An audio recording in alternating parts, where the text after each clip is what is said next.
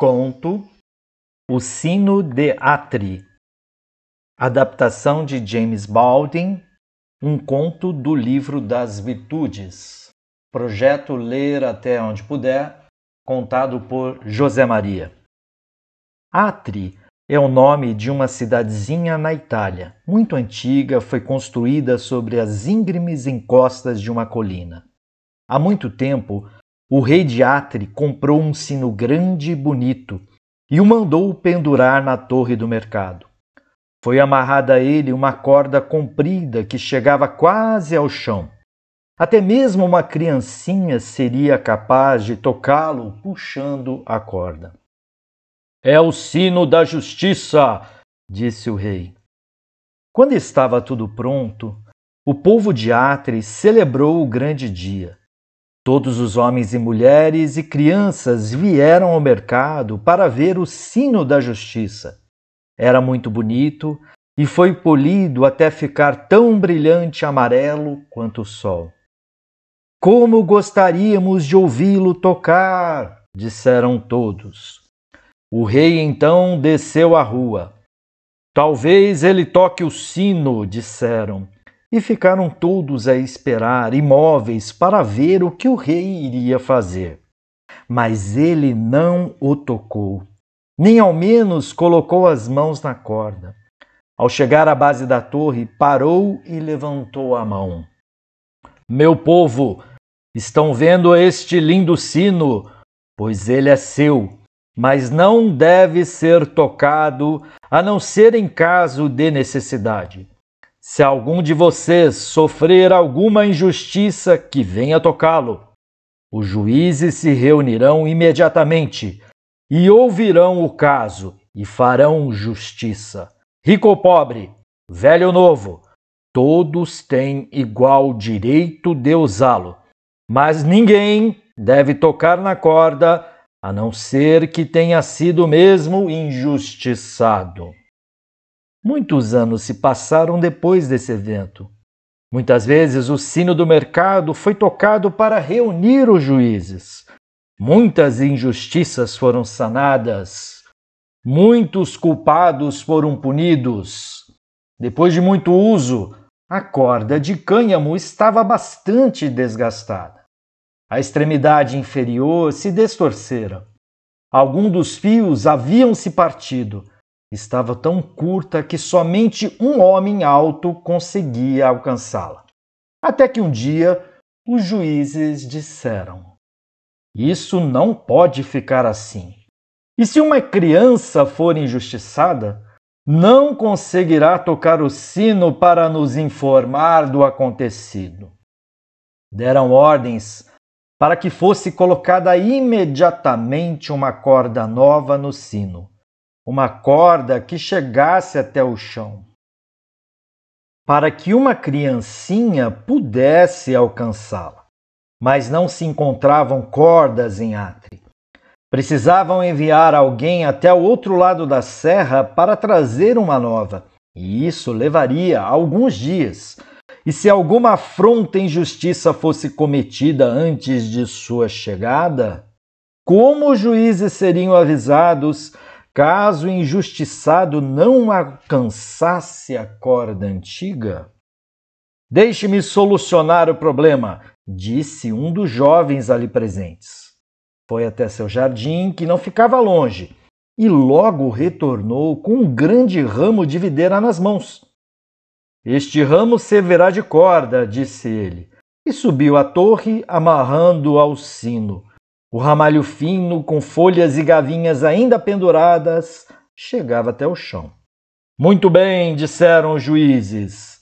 Essa é uma corda muito boa. Assim seja. Ora, na parte superior da colina onde ficava o vilarejo, morava um homem que fora um corajoso cavaleiro. Em sua juventude, cavalgara por muitas terras e empreendera muitas batalhas. Seu melhor amigo em todo aquele tempo fora a montaria, um corcel forte e altivo que o conduzira em segurança diante de muitos perigos. Mas o cavaleiro, com a idade, não mais se entretinha participando de batalhas. não mais se importava com grandes feitos, só pensava em ouro. Tornara-se um avarento. Acabou vendendo tudo o que tinha, exceto o cavalo, e foi morar numa choupana no alto do morro. Passava dias a fio sentado entre as sacolas de dinheiro, planejando o que fazer para conseguir mais ouro. E o cavalo passava os dias na colcheira vazia, faminto e tremendo de frio. De que me vale ficar com aquele corcel inútil? Disse o Sovina consigo mesmo um certo dia. A cada semana que passa, gasto mais do que ele vale só para sustentá-lo. Seria bom vendê-lo, mas não há quem o compre. Não conseguirei nem a quem doá-lo. Vou soltá-lo para que cuide de si e que coma a relva da beira da estrada. Se morrer de fome, melhor assim. O velho e destemido corcel foi então solto para viver do que encontrasse entre pedras da árida colina. Cocheando, o animal doente partiu pelas estradas poeirentas, ficando satisfeito quando encontrava um tufo de grama ou cardo. Os meninos atiravam-lhe pedras, os cães ladravam quando passava, e no mundo inteiro não havia quem dele se apiedasse. Uma tarde calorenta, sem ninguém nas ruas, o cavalo teve a oportunidade de ir parar no mercado. Não havia adultos nem crianças, pois o calor os afugentara. Estavam todos em suas casas. Os portões estavam escancarados. O pobre animal podia passar por onde quisesse. Avistou o ramo da videira pendurado no sino da justiça.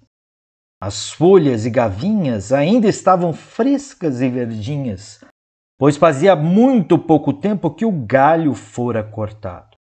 O cavalo faminto viu nelas uma ótima refeição.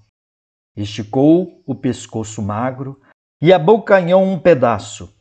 Foi difícil arrancá-lo do ramo. Ele deu alguns puxões e o grande sino começou a tocar. Todos na cidade o ouviram parecia estar dizendo: Alguém, alguém errou. Alguém, alguém errou. Ó, oh, venham ouvir meu caso. Ó, oh, venham ouvir meu caso, pois fui injustiçado. Os juízes ouviram o sino tocar, vestiram suas batas e desceram as ruas quentes até o mercado. Estavam curiosos por saber quem o tocaria numa hora daquelas. Ao cruzarem os portões, depararam com o velho cavalo mordendo o ramo. Ora essa! exclamou um deles. É o corcel do avarento. Veio clamar por justiça, pois seu dono, como todos sabem, tratou vergonhosamente. Ele está reclamando seus direitos como qualquer sujeito ignóbil faria, disse o outro. E terá justiça, disse um terceiro. Entre mentes, juntaram-se uma multidão de homens e mulheres e crianças no mercado, todos ansiosos por conhecer a causa que os juízes iriam analisar. Ao avistarem o cavalo, ficaram pasmos e logo se puseram a contar suas histórias, que o tinham visto vagando pelas colinas, faminto, sem trato, enquanto o dono ficava em casa contando e recontando todo o ouro que tinha. Tragam avarento à nossa presença, disseram os juízes. E quando ele chegou, fizeram-no ouvir de pé o julgamento. Este cavalo serviu-lhe muito bem durante vários anos. Salvou-o de muitos perigos. Ajudou a obter sua riqueza. Portanto, Ordenamos que metade do seu ouro seja dedicada a comprar-lhe abrigo e comida, uma área de pasto verdejante e uma colcheira onde possa se proteger do frio e ter o conforto na velhice. O avarento abaixou a cabeça e lamentou-se por perder seu ouro.